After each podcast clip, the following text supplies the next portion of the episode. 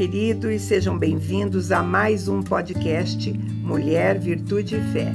Esperamos que Deus fale com você e que você seja edificado através dessa reflexão. Hoje a nossa conversa vai girar em torno de caráter e santidade. Às vezes nos perguntam, né? É, onde é que a gente busca os títulos da inspiração? Bom, sempre tem que ver com a palavra de Deus, é claro. Mas pesquisas, leituras de livros sempre nos ajudam, né?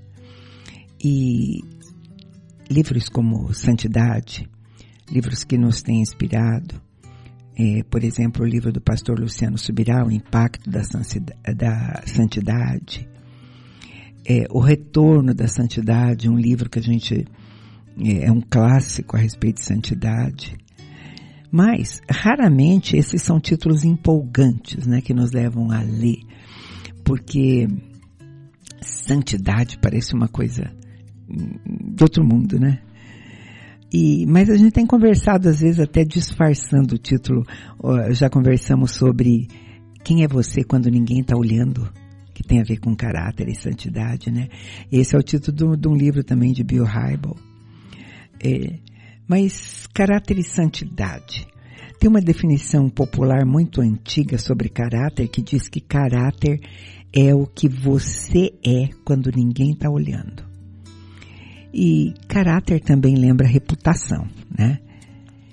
E Thomas Paine diz que reputação é o que os homens pensam de nós e caráter é o que Deus sabe de nós. O importante é que, como cristãos, nós temos a responsabilidade de ser modelos, de sermos referência nesse mundo. E principalmente se nós somos líderes, os nossos liderados precisam ver isso em nós, né? E, e, a preocupação não deve ser apenas de dar um bom testemunho quando nós estamos sendo vistos ou ouvidos, né? Porque a gente sabe que é bem possível desvio de conduta fora da vigilância. Né? Então, é, tem pessoas que realmente vivem encarnando alguns papéis diante de observadores.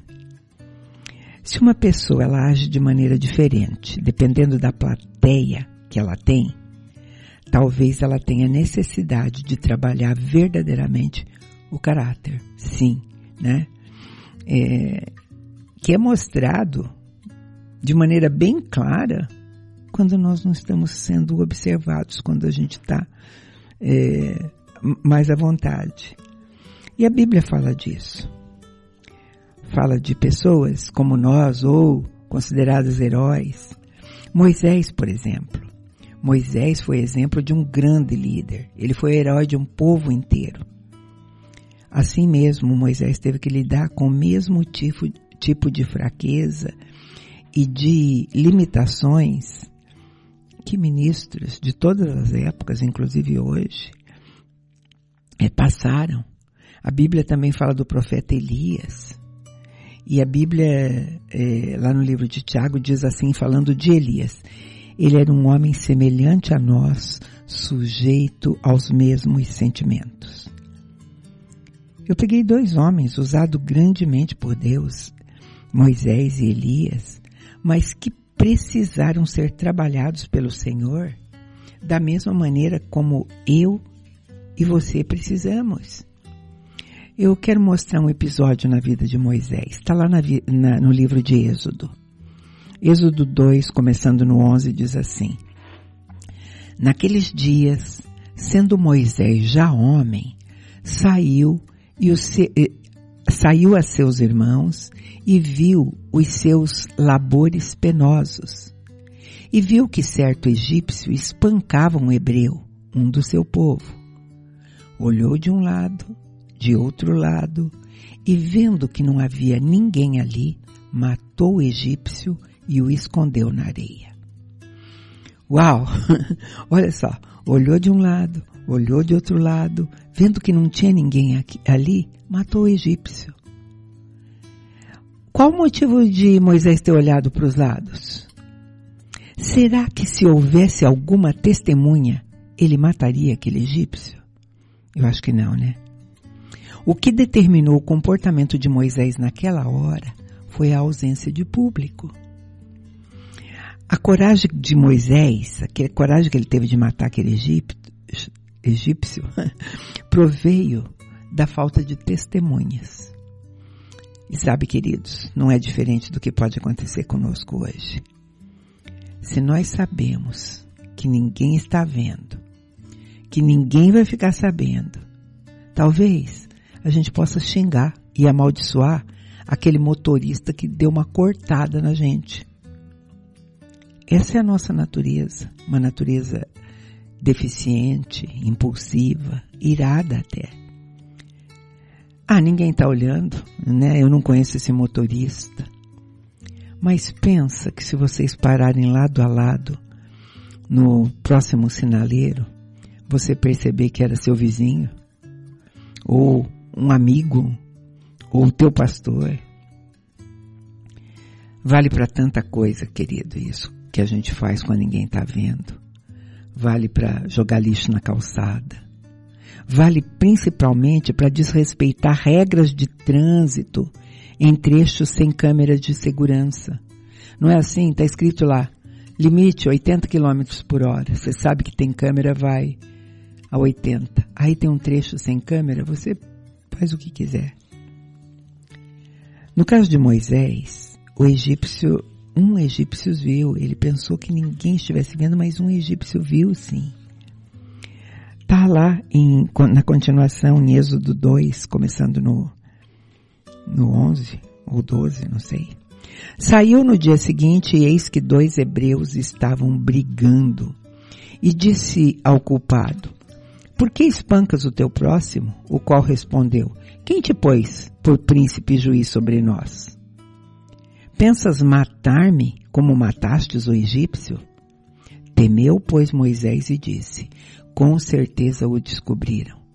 Informado deste caso, procurou Faraó matar Moisés. Porém, Moisés fugiu da presença de Faraó, se deteve na terra de Midian e assentou-se junto a um poço. Ele teve medo, medo das consequências, medo de ser morto e fugiu. A pergunta é: quando ninguém está te observando, você respeita outras pessoas? Você é uma pessoa confiável? responsável, que não trapaceia. Porque um comportamento exemplar não é apenas quando nós estamos no meio de pessoas, agindo corretamente. Uma vida com Cristo, eu estou falando para cristãos, nas quais eu me incluo, é fazer as coisas certas quando nenhum par de olhos está sobre nós. E principalmente quando a gente à noite coloca a cabeça no travesseiro e e temos paz. Isso tem a ver com caráter. Caráter é a soma de todos os valores que a gente cultiva lá no nosso íntimo. Se eles forem bons, eu vou ser o mesmo, ou diante das pessoas, ou longe delas, né? Quem deixa de fazer o mal apenas porque está sendo vigiado, ele está muito mais preocupado com a reputação do que com o caráter ele age muito mais em função das pessoas e do que elas pensam dele. Mas nós temos um Deus que não se preocupa com a nossa reputação, porque ele vê tudo. Nada contra zelar pela reputação. Isso é bom, né? A gente não pode falar nada contra isso. Até porque a própria palavra de Deus nos ensina a dar valor para a reputação, sim. Lá em Provérbios 22, 1 diz assim: Mais vale o bom nome do que as muitas riquezas. E o ser estimado é melhor do que prata e ouro. A, a NVI, que é a nova versão internacional, ela traz a seguinte versão desse mesmo versículo. A boa reputação vale mais do que grandes riquezas. Desfrutar de boa estima vale mais do que prata e ouro. Então, ter um bom nome ou uma boa reputação, esse é um dos maiores tesouros que a gente pode confiar, né? No entanto, isso deve ser a, a extensão do caráter e não uma forma de enganar aos que não conseguem ver o nosso íntimo, né? É, Jesus confrontou os fariseus repetidas vezes por conta disso. Jesus nos ensinou que uma boa reputação sem caráter não passa de hipocrisia. Mateus 6,1 diz assim: Tenham cuidado de não praticar suas obras de justiça diante dos outros para serem vistos por ele. Se vocês fizerem isso, vocês não terão nenhuma recompensa do Pai Celestial. Sabe, queridos, é, obviamente, Jesus não estava falando é, contra ser visto pelos homens, né? É, uma, uma, no mesmo sermão do monte, ele, ele, já, ele afirmou que as pessoas tinham que ver as boas obras na gente, porque isso iria glorificar a Deus. É, em Mateus 5,16 ele diz assim, assim brilhe a luz de vocês diante dos homens, para que vejam as suas boas obras e glorifiquem ao Pai que está no céu. Então, mostrar uma boa obra é com o intuito de glorificar a Deus e não se mostrar, né? Diferente, não existe é, esse antagonismo, né? Na palavra do Senhor. E Jesus estava confrontando os fariseus pelo fato que eles só faziam isso porque eles queriam ser vistos, queriam ter fama né? Eles estavam construindo uma reputação, né?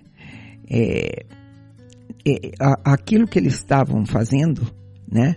Talvez no oculto eles não fizessem. Aquilo que eles se propunham a fazer em público, talvez eles não fizessem dentro de casa. Isso é tão importante e não precisa ser intencional. É, eu, eu conto isso agora para vocês que é para a glória de Deus e não para se exaltar. Né? Mas vocês sabem, eu falo sempre aqui, eu tenho uma filha que segue a carreira militar, ela é capitã do corpo de bombeiro. Ela e o genro. Ela tem o sobrenome do pai no nome dela.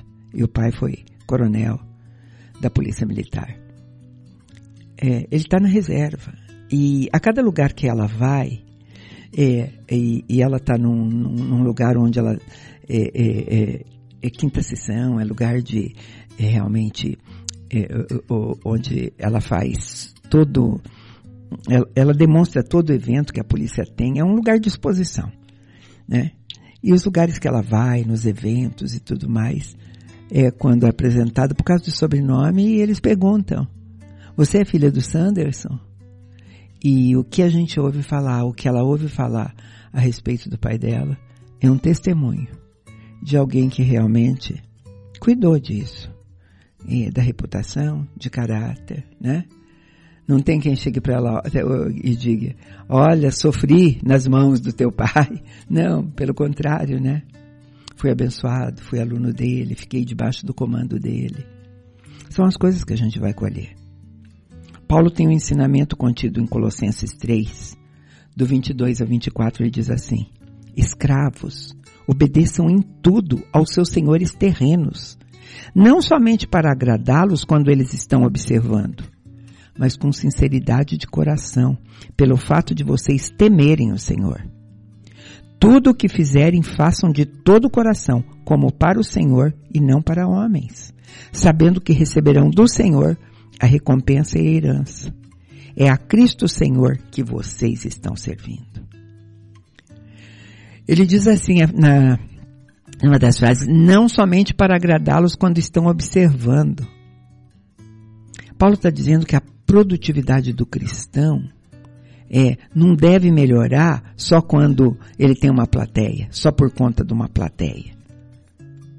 Ele usa assim sinceridade de coração, sabe? Diferente do fingimento que quando você faz só para ser visto. Então, ele, ele deixa muito claro o entendimento do que é caráter. Tudo o que fizerem, façam de todo o coração, como para ao Senhor. Este é o segredo. Nós precisamos mudar o nosso caráter e não o nosso comportamento. É, se o caráter é tratado por Deus, ele pode sim ser mudado. E aí a consequência é a mudança do comportamento. E caráter não significa ser apenas autêntico, né? Autenticidade é outra coisa. Uma pessoa pode viver no pecado e não esconder isso. Né? Eu sou autêntico, né? Eu estou adulterando, não estou escondendo isso de ninguém. E daí? Ela está tá sendo autêntica. Mas a, a, o caráter tra, que traz a, a autenticidade, ele traz também um padrão moral. Por exemplo, na história de José do Egito, a gente vai ver que a esposa de Potifar queria se deitar com ele, queria dormir com ele. E ela insistia com isso. José, ele mostrou caráter, mostrou lealdade e não se deixou seduzir por aquela mulher. Mas José, igual Elias, igual Moisés, igual todos os outros, era um homem como nós, fraco como nós. E ele sabia disso, por isso ele tomou providências para não ser tentado. Lá em Gênesis 39 a gente lê assim. Gênesis 39, 10. Entretanto, ela insistia com José dia após dia. Ele, porém, não lhe dava ouvidos para se deitar com ela, nem para estar perto dela. Gente, você precisa pensar que ele não estava preocupado com a reputação, com o que os outros iriam dizer a respeito dele se ele dormisse com a esposa de Potifar. Caso contrário, ele teria aproveitado as oportunidades, né? Sim, porque ele, é, isso era feito em oculto. Ela mesma não ia contar para ninguém, né? Ele tinha um cenário perfeito para cometer esse deslize. Ficar sozinho em casa com ela. Então era uma das coisas que ele evitava. Porque ela também criava esse ambiente, né? Não tinha nenhum empregado por aí. Então, na perspectiva do diabo, na perspectiva maligna, essa é a hora perfeita para fazer alguma coisa sem ser visto por mais ninguém. Né? Mas a Bíblia re revela duas lições a respeito da atitude de José. Ele diz que ele se recusava a deitar com ela e evitava ficar perto dela. A decisão de recusar a deitar-se com aquela mulher mostra integridade, sim. Mas a decisão de evitar ficar perto dela revela o, reconhecimento da fragilidade dele, da capacidade de ser tentado, né? Da capacidade de reconhecer o perigo da queda. Quando uma pessoa reconhece isso, ele vigia, né? A palavra de Deus diz: aquele que está em pé, cuide para que não caia. Mas a maior parte das pessoas conhece o ditado que diz que quem brinca com fogo acaba se queimando. Sabia que isso não é só um ditado popular? Quem brinca com fogo acaba se, queimando? Isso, isso é o que a palavra de Deus diz mesmo. Lá em Provérbios 6, é, verso 27 diz assim: Tomará alguém fogo no peito sem que as suas vestes se, se incendeiem? Andará alguém sobre brasas sem que se queime os seus pés? Então, Provérbios 6, 27 e 28 é o resumo de quem brinca com fogo acaba se queimando. Ele está dizendo, pode alguém colocar fogo no peito sem queimar a roupa? Andar nas brasas sem queimar os pés? Evitar de ficar sós com aquela mulher, para José tinha a ver com o fato dele saber que os olhos do Senhor estavam sobre ele. Dos olhos, que os olhos do Senhor estão sobre todos os nós. Em Gênesis ele é chamado de El Roy, que significa o Deus que vê todas as coisas. A gente não pode esquecer ou ignorar isso, né? Adão e Eva pecaram justamente e acreditaram mais tarde que eles podiam se esconder de Deus. Moisés olhou para todos os lados para ver se não havia ninguém e esqueceu de olhar para o alto, onde havia um Deus que via tudo. Outro que se esqueceu disso foi o rei Davi. Ele praticou adultério, conseguiu se livrar do marido da mulher, mas não conseguiu se livrar dos olhos de Deus. No Novo Testamento a gente vai ver Ananias e Safira mentindo para os apóstolos, esquecendo que aqueles apóstolos serviam a um Deus que tudo vê.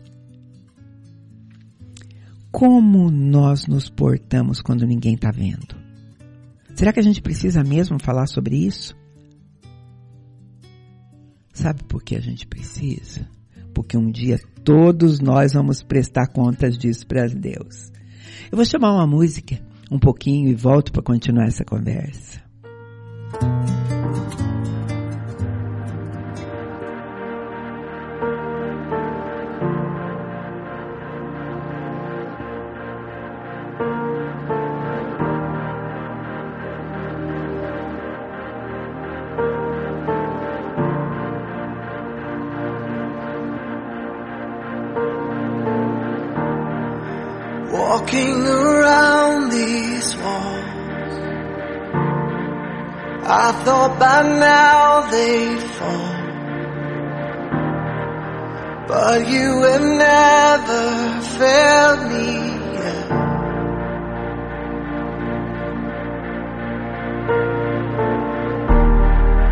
Waiting for change to come.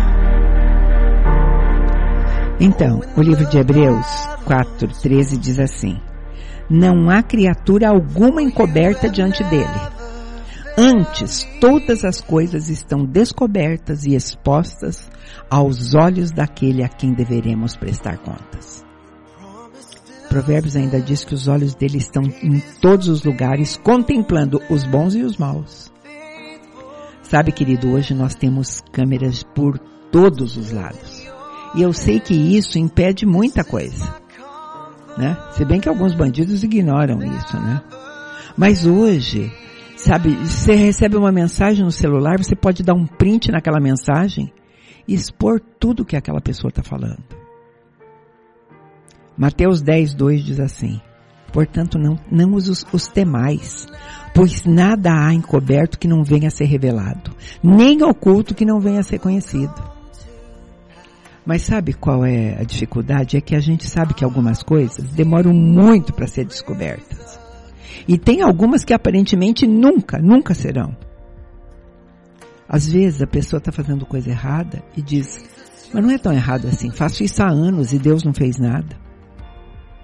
Muitos às vezes não entendem que a longanimidade divina não, não significa impunidade.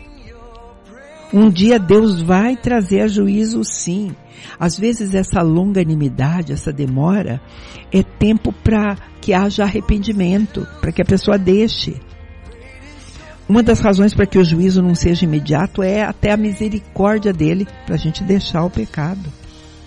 Porque Tiago afirma que a misericórdia triunfa sobre o juízo. A gente até pode dizer que a misericórdia precede o juízo, para que o juízo não seja necessário. Mas muitos desprezam essa misericórdia e o juízo virá. Bom, independente das pessoas se arrependerem ou não, o que vai determinar o juízo imediato ou então posterior nas escrituras, né?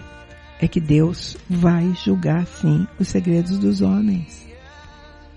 Romanos 12, 16. No dia em que Deus, por meio de Jesus Cristo, julgar o segredo dos homens de conformidade com o seu evangelho, reticências. Vai ler. Romanos 2,16. O apóstolo Paulo está afirmando isso. Aquilo que a gente faz em secreto, os nossos segredos serão julgados. Serão revelados antes de receber o juízo. Então, queridos, mais do que reputação, a gente precisa manifestar caráter.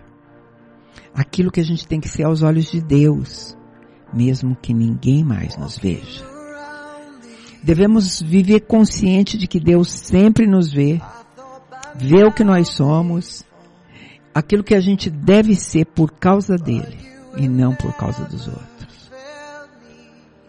A gente tem que ter temor e responsabilidade. A gente tem que devia estar muito mais preocupado com o nosso é, caráter, né, do que com a nossa reputação. Vou fechar essa conversa, porque depois você vai ouvir essa música em português, você vai gostar muito, é, com uma frase de Smith Wigglesworth. Ele diz assim, A popularidade pode ser alcançada muito rapidamente, mas um caráter nobre é produto de anos de treinamento e de disciplina de Deus. Deus abençoe você, né? Reflita sobre isso.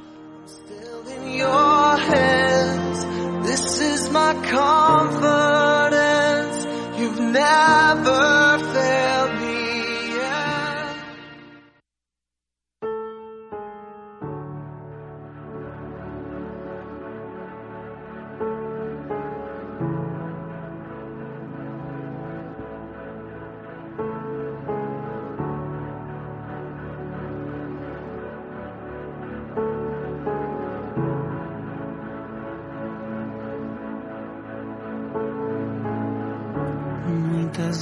vezes parece que as muralhas não vão ceder, mas o teu amor nunca falhou.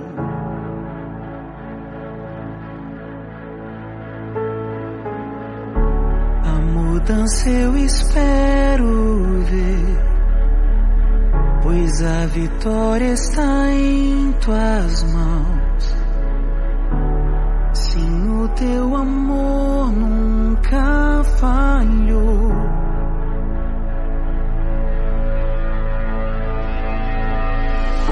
Tua promessa é real, tu és fiel